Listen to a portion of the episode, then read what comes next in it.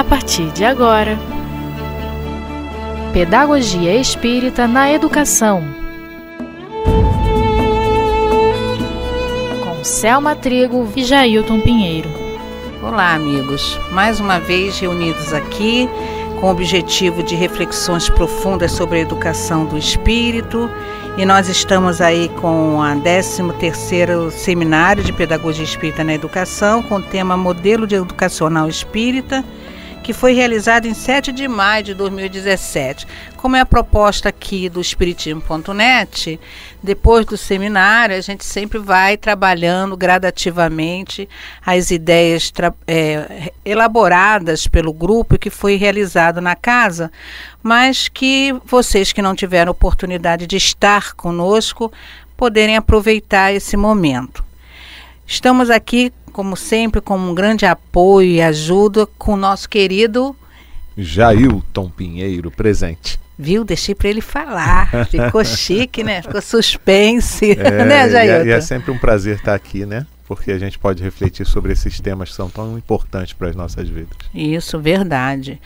Nós paramos na última vez, quem está nos acompanhando direitinho, etapa por etapa, nós estamos falando de educação do espírito, nós paramos numa reflexão de Leon Denis e não deu tempo de terminar porque o assunto rendeu, não foi, Jailton? Que a gente ficou aqui com um pedacinho só.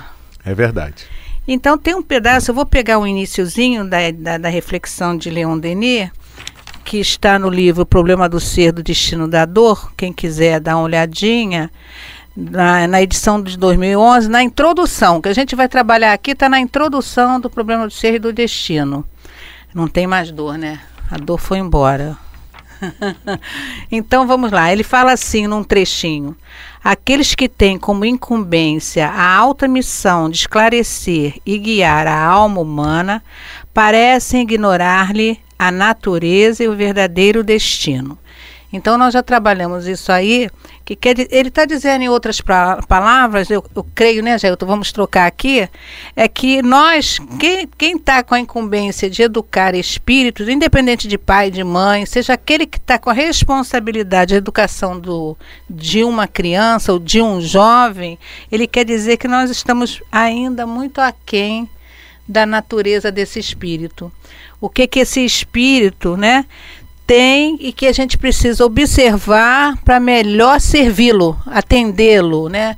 É, ajudá-lo. Acho que é por aí, não é, Jailton? Uhum, uhum. E às vezes a gente se sente meio impotente, né?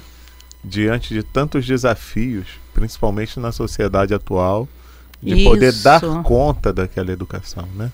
Eu acho que a gente fica meio assim perdido em alguns momentos, porque são tantos estímulos, tantos apontar de caminhos, né?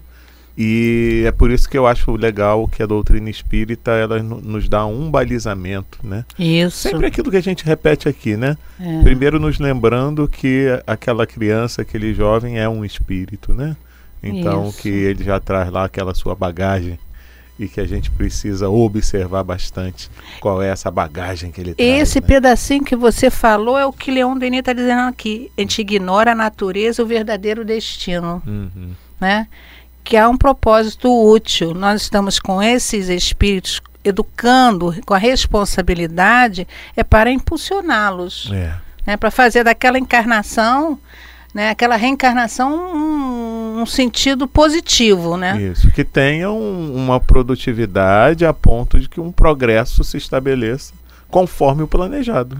E de, é isso, e com, com avanço, né? A gente está ali só para para ajustar, dar, dar as ideias, propor, ajustar esta, né? E ele traz ali, como você disse, a bagagem dele e qual é o nosso, nosso maior compromisso como educadores? Observação. Uhum. Isso eu sempre falo, educar é observar. Se você não observar, você não vai saber qual é o ponto. Aonde que está a necessidade daquele espírito. Porque cada um que a gente tenha dois, três, quatro filhos, vamos falar de pai e mãe aqui, que a gente tenha dois, três, quatro filhos, cada um vai trazer umas tendências, é, umas habilidades, competências diferentes do outro, porque eles não são iguais. Então, outra coisa que eu sempre digo é que educação não é linear, ela não pode ser linear.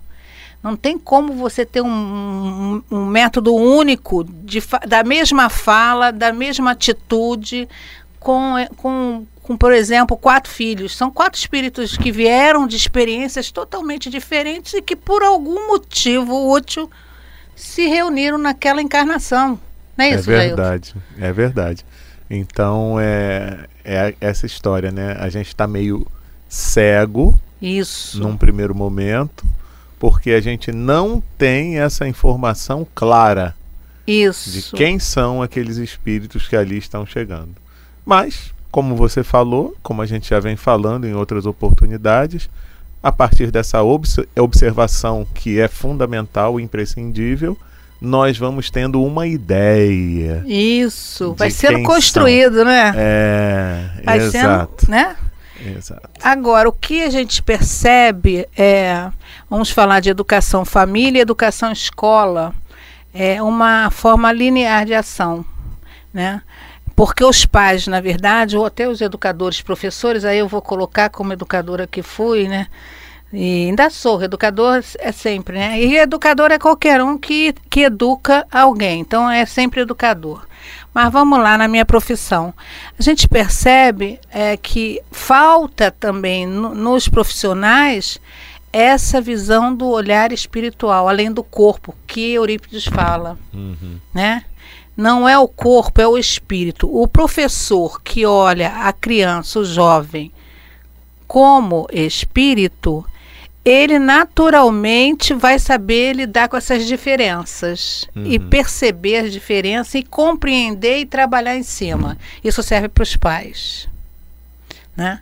Então essa cobrança, você não é igual ao seu irmão fulano, isso aí é, é, é uma é, um, é, um, é, é destruir, é, é, é, matar toda a, a expectativa do espírito, né? É, é, condenar esse espírito, né? Então você tem que ser igual, não tem que ser igual, ele é diferente. Agora, qual é o meio, os meios que eu posso utilizar para lidar com essa diferença?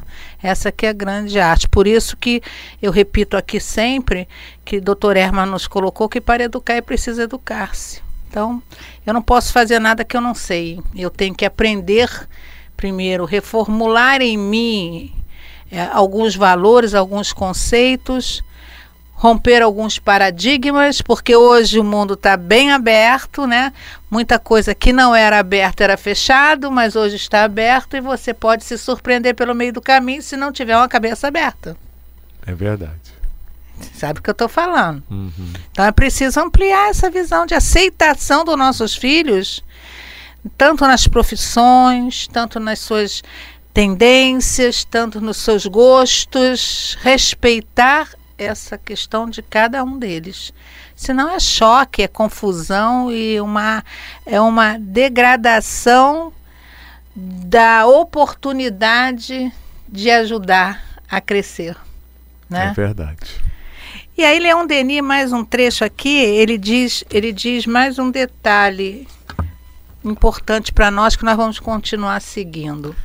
Nenhuma obra humana pode ser grande e durável sem inspirar-se, na teoria e na prática, em seus princípios e explicações, nas leis eternas do universo.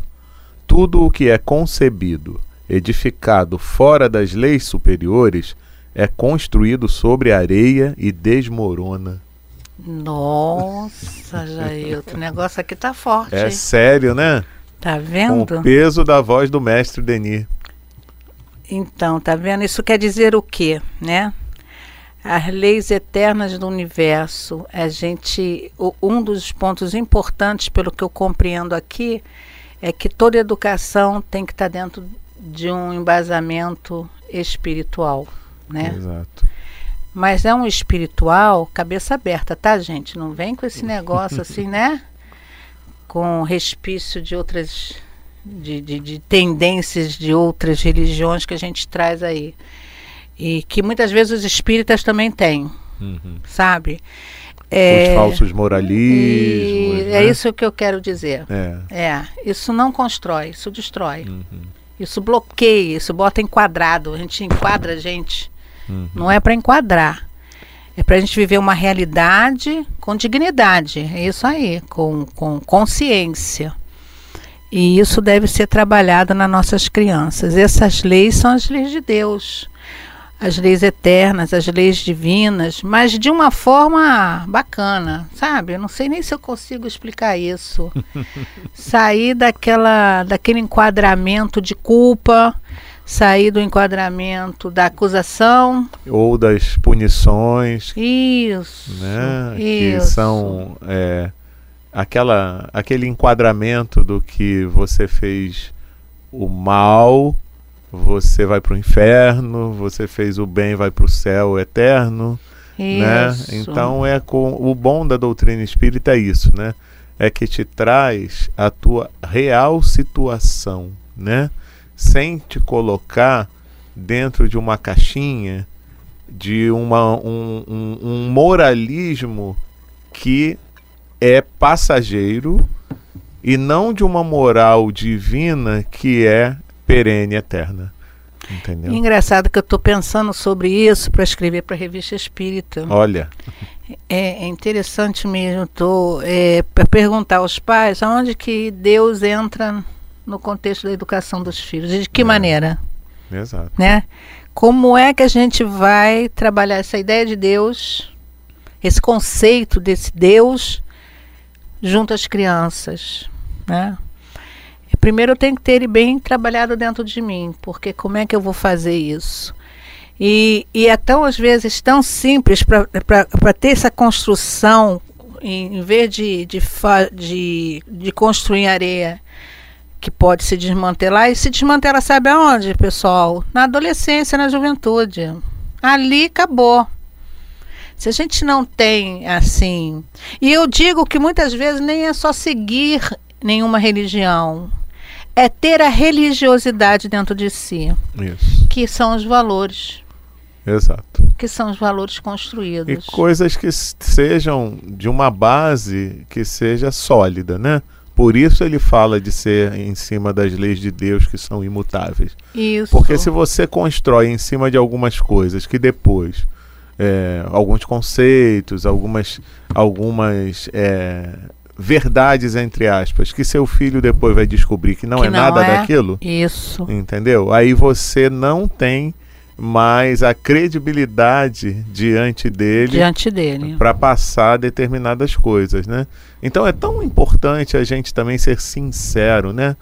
Ao, junto ao filho para que em determinadas coisas a gente diga mesmo, ó oh, filho, eu ainda estou aprendendo também. Isso, perfeito. É uma coisa que eu estou construindo dentro de mim e a gente pode até tentar construir juntos, né? Isso. Porque às vezes você se coloca como uma é, tem até uma música que eu não estou lembrando mais qual é que falava isso, né? Que é, meu filho, quando é que eu vou é, será que já está na hora de eu te dizer que essa capa de super-herói aqui, ela não, não é verdadeira? né? É, e tem pais que alimentam, né? É. E é pelo orgulho mesmo, né, da superioridade. Eu sou a voz maior, eu sei mais, eu, eu é que sei é, é, o uhum. que fazer, como fazer. É, eu sou perfeito, você ainda não é, porque você. É, a, gente, a gente desvaloriza, não era a palavra essa que eu queria usar, não, mas. É, Minimiza, a, a, né? A, é, minimiza o potencial das é. crianças, dos jovens, é. entendeu? Exato. Às vezes tem ali o um espírito muito mais superior do que nós mesmos. É. Agora, lógico que também a gente tem que deixar claro para aquele ser que está sob nossa responsabilidade. Olha, tudo bem, papai ainda também está aprendendo, mamãe ainda tem muito que se desenvolver, mas nesta encarnação, o responsável por conduzir você sou eu. Mas quando há um diálogo franco, é assim, quando as coisas acontecem no decorrer do dia, no, no, no, no relacionamento da família, uhum. e quando o pai se coloca em dialogar com o filho e mostrar, isso. filho, agora eu realmente errei, eu não parei para pensar, isso, eu não refleti, você me desculpe. Uhum. Isso cria um elo de confiança, como você já falou, uhum. e de credibilidade. O que não perde aí a responsabilidade isso, e a autoridade. Isso, isso. Né? Que em alguns Perde momentos precisa ser é. é colocada, né? E é. quando também precisa, não, não vai ser dessa forma, porque uhum. por conta disso, disso e disso.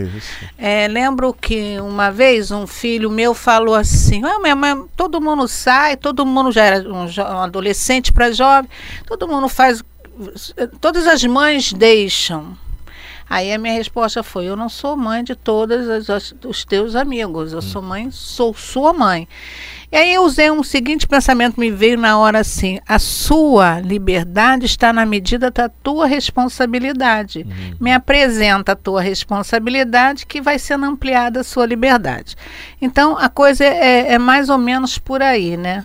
E também quando essa apresentação de Deus, a gente começa desde pequenininho, né?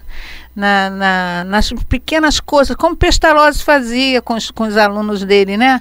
Ia lá pela floresta, pelo campo, há uma formiguinha lá, um, um, passarinho, é você, porque hoje a questão da ecologia, vamos aí botar também, né? Tá muito forte essa, essa desvalorização, né? Então você respeitar o planeta que é a, tu, a tua casa. Uhum é a casa de todos nós e ver Deus em cada detalhe da natureza. Então, a gente vai entrar muito em Leon Denis mesmo, quando ele diz do, da, no, é, é o, o grande enigma, isso, né? Isso, né? O grande enigma isso. que fala das montanhas, do céu que tem aquele estrelado. livro da natureza e ele passa pelas montanhas, céu estrelado, o mar e por é. aí vai e por aí vai. Então, quanto é, é, importante, olha só, hein? Agora me veio um negócio aqui.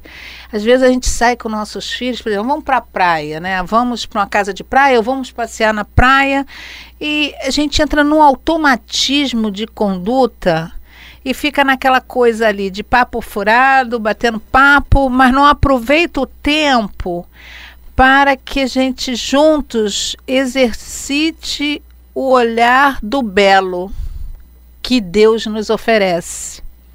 Parece uma bobagem, mas isso tem uma profundidade muito grande no campo da emoção do espírito. Uhum.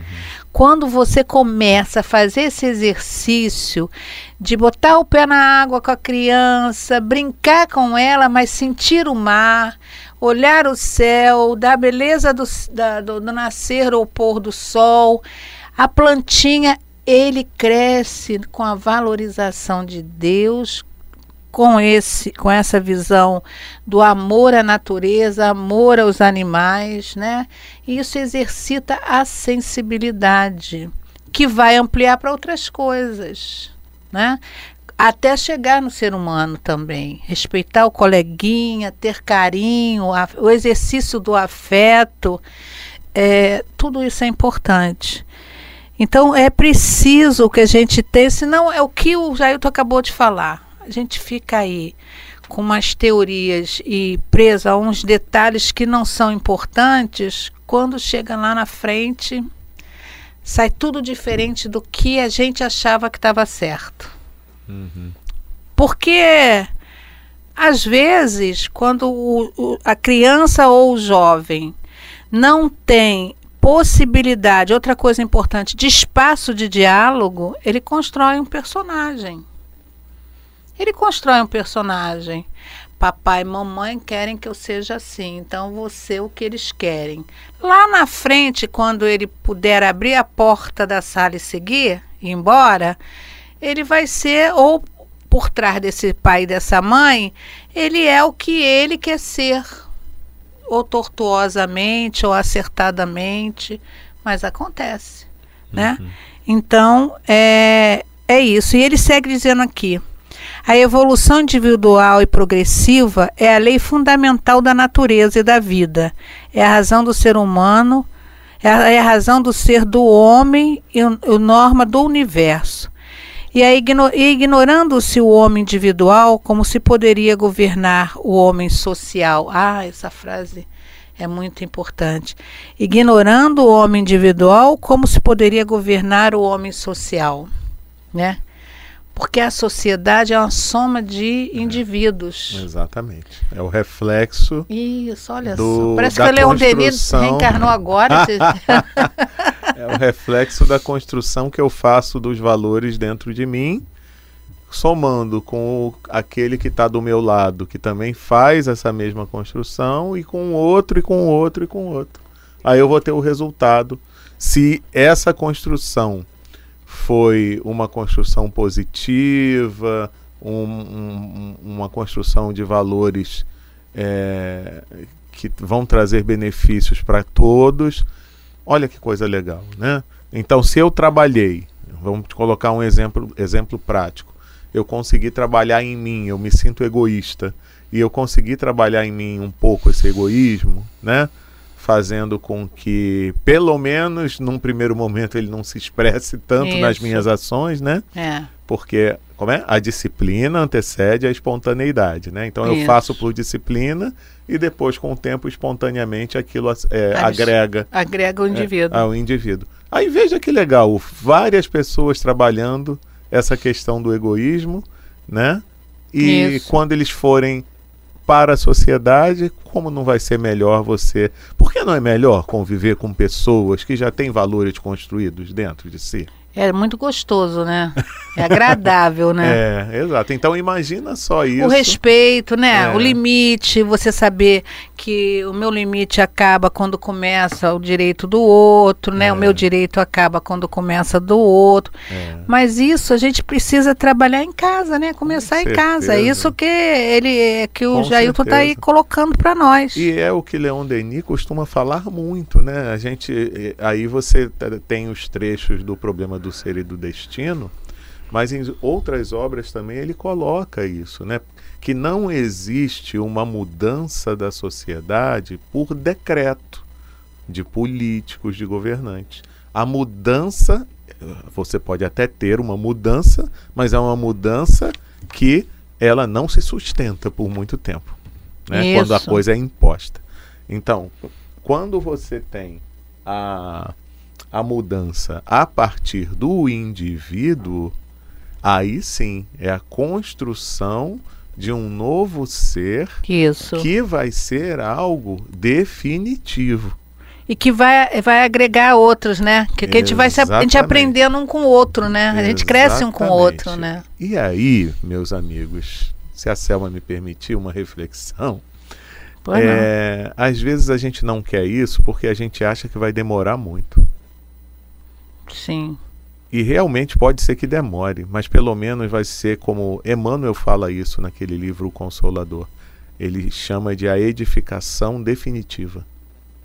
Ah, que, que está alicerçada, né? exato. Com bases sólidas. Exato. Então pode até demorar mais um pouco, mas vai ser definitivo. Quando você tenta impor pela força, você pode conseguir manter por algum tempo.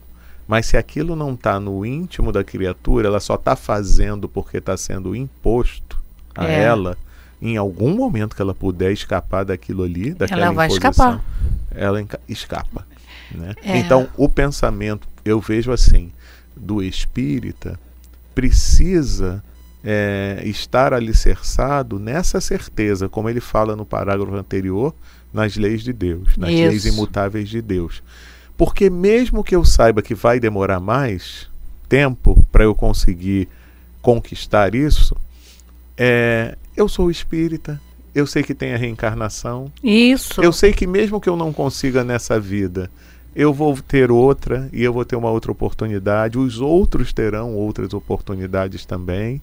Então eu vou continuar, não vai, vai ser interrompido momentaneamente quando eu desencarno. E é mesmo assim, continuidade. Assim, é, e mesmo assim, no plano espiritual, eu tenho ainda uma continuidade do E do mesmo progresso. também, né, Jair, o que, é. o que parece que não produziu nada, né, que às vezes a gente quer na nossa perspectiva. Exatamente. E as coisas às vezes não são na nossa é, perspectiva, no nosso é, ideal. É, exato. É na, na, no, na condição que esse espírito tem. Exatamente. Então, qualquer movimento, por mais é, que haja um retorno, vamos dizer assim, pequeno, né? Que como se fosse refratário para certas coisas, as bases estão sendo construídas. De repente, o prédio não vai ficar pronto, como você falou, vou usar só de uma outra forma, né? É isso. O prédio não vai ficar pronto nessa encarnação. Exato. Mas os primeiros andares, pelo menos os pelotis, né? É. Já estão sendo. E nós tivemos essa participação uhum. como construtores de almas. É contribuindo com essa construção de almas, que nós não somos é. nem construtores, mas nós estamos contribuindo é. com a construção de almas. É, e aí, por isso que a gente volta na questão da observação, que você costuma falar muito, né? É. Porque quando eu não levo em consideração a pré-existência da alma, é, eu costumo querer formatar comportamentos que não são adequados para aquele espírito. Isso. Então você quer, por exemplo, quando você dá sempre o exemplo de vários filhos que têm diferenças, né? Isso. E, e, a gente nota isso, né? Mas a gente quer que todos se comportem igual. É. Né? Porque na nossa cabeça existe um padrão de comportamento ideal. Então a gente quer que todos tenham aquele padrão de comportamento ideal que está na minha cabeça. Isso. tá? Só que de repente, para um daqueles espíritos que está ali, aquele padrão que para mim é o ideal, para ele ainda é inatingível nessa encarnação. Então vai ser uma tortura ele querer se enquadrar naquele padrão que eu estou exigindo. Fora que pode ser até agressivo. Isso. Além de uns podem não, não sofrer por não conseguir alcançar Isso. o padrão que estão desejando para ele que ele está observando. Isso. Outros, a forma pode, pode agredi-lo, sabe-se lá por que o que ele viveu lá atrás. Exatamente, exatamente. Entendeu? Então é muito delicado, é, é muito sutil. Exato. Então, por isso, é, é, estarmos atentos quando fala para educar se precisa educar, é ler, é conhecer, é estudar, é, é refletir, é trocar. Né? É conhecer, é, conhecer a si mesmo. principalmente, né, Jailton? É, até onde eu tenho limite para sustentar isso? Aonde que eu tenho que segurar minha onda, numa linguagem mais popular, né? Porque senão eu vou agredir. É esse tipo de coisa. Como eu lido com determinados comportamentos que não me agradam. É. Eu me lembrei agora de uma coisa que eu ouvi uma vez numa gravação antiga de um estudo do Altivo. Hum. Eu não vou lembrar agora as palavras sim, certinhas, sim. mas eu ri muito e achei engraçado porque ele dizia de um colega dele de trabalho que ele estava tentando ensinar um trabalho e aquele colega estava com a maior dificuldade de conseguir aprender aquele, aquele procedimento lá, né? Aí teve uma hora que ele ficou impaciente e falou: Poxa, mas será que você não consegue entender o que eu estou querendo passar? Aí disse que o colega falou assim: E você, será que não consegue entender que eu não consigo entender o que você quer me passar? Entendeu? Então é mais é bem é. aí mesmo. Então, por quê? Porque cada um tem um tempo, cada um tem um conhecimento, cada um tem uma capacidade, cada um está numa Traz faixa. suas questões emocionais. Exato. Né? Exato. As suas limitações nessa existência. Isso. E às vezes a limitação numa área. E numa e na área. outra ele já tem às vezes muito mais desenvolvimento do que eu, por exemplo. Isso. Né? Então, por isso que nós, como é, educadores, temos que fazer uma leitura leitura que o Paulo Freire falava como educador, a leitura de mundo, né? Uhum. A leitura de mundo. Quando Paulo Freire falava isso, ele dizia que a criança já vinha com uma base de alfabetização, né? É claro que foi para adultos, mas a leitura de mundo é fazer observação naquele indivíduo e como alcançar a melhor forma de entendimento dele, não o entendimento que eu quero que ele tenha. Exatamente. É o que é o caso do altivo aí que você contou. É, exato. Então, uma linguagem ou uma tonicidade ou um movimento que eu faça com um filho ou com uma criança na escola não vai dar certo com o outro. Uhum né? Eu terei que ter esse, esse cuidado, essa sensibilidade de perceber, né? Mas já eu olha só aqui, tô vendo ali que tá acabando o tempo, Passou meu rápido povo. a beça, não, é não? Impressionante. Hoje foi bom, né, Hoje foi bom. É, nós continuamos com o Leon Denis na próximo encontro nosso. Com certeza. Viu? Com o Leon Denis é tão rico que a gente ficou em dois parágrafos, não deu para terminar. Muito bom, muito bom estar com vocês, muito bom estar refletindo esses assuntos que alicerça a nossa alma e poder contribuir com vocês que estão aí do outro lado. Que Deus abençoe a todos. Fiquem com Deus, né, Jailton? Isso aí. E até a próxima semana. Até.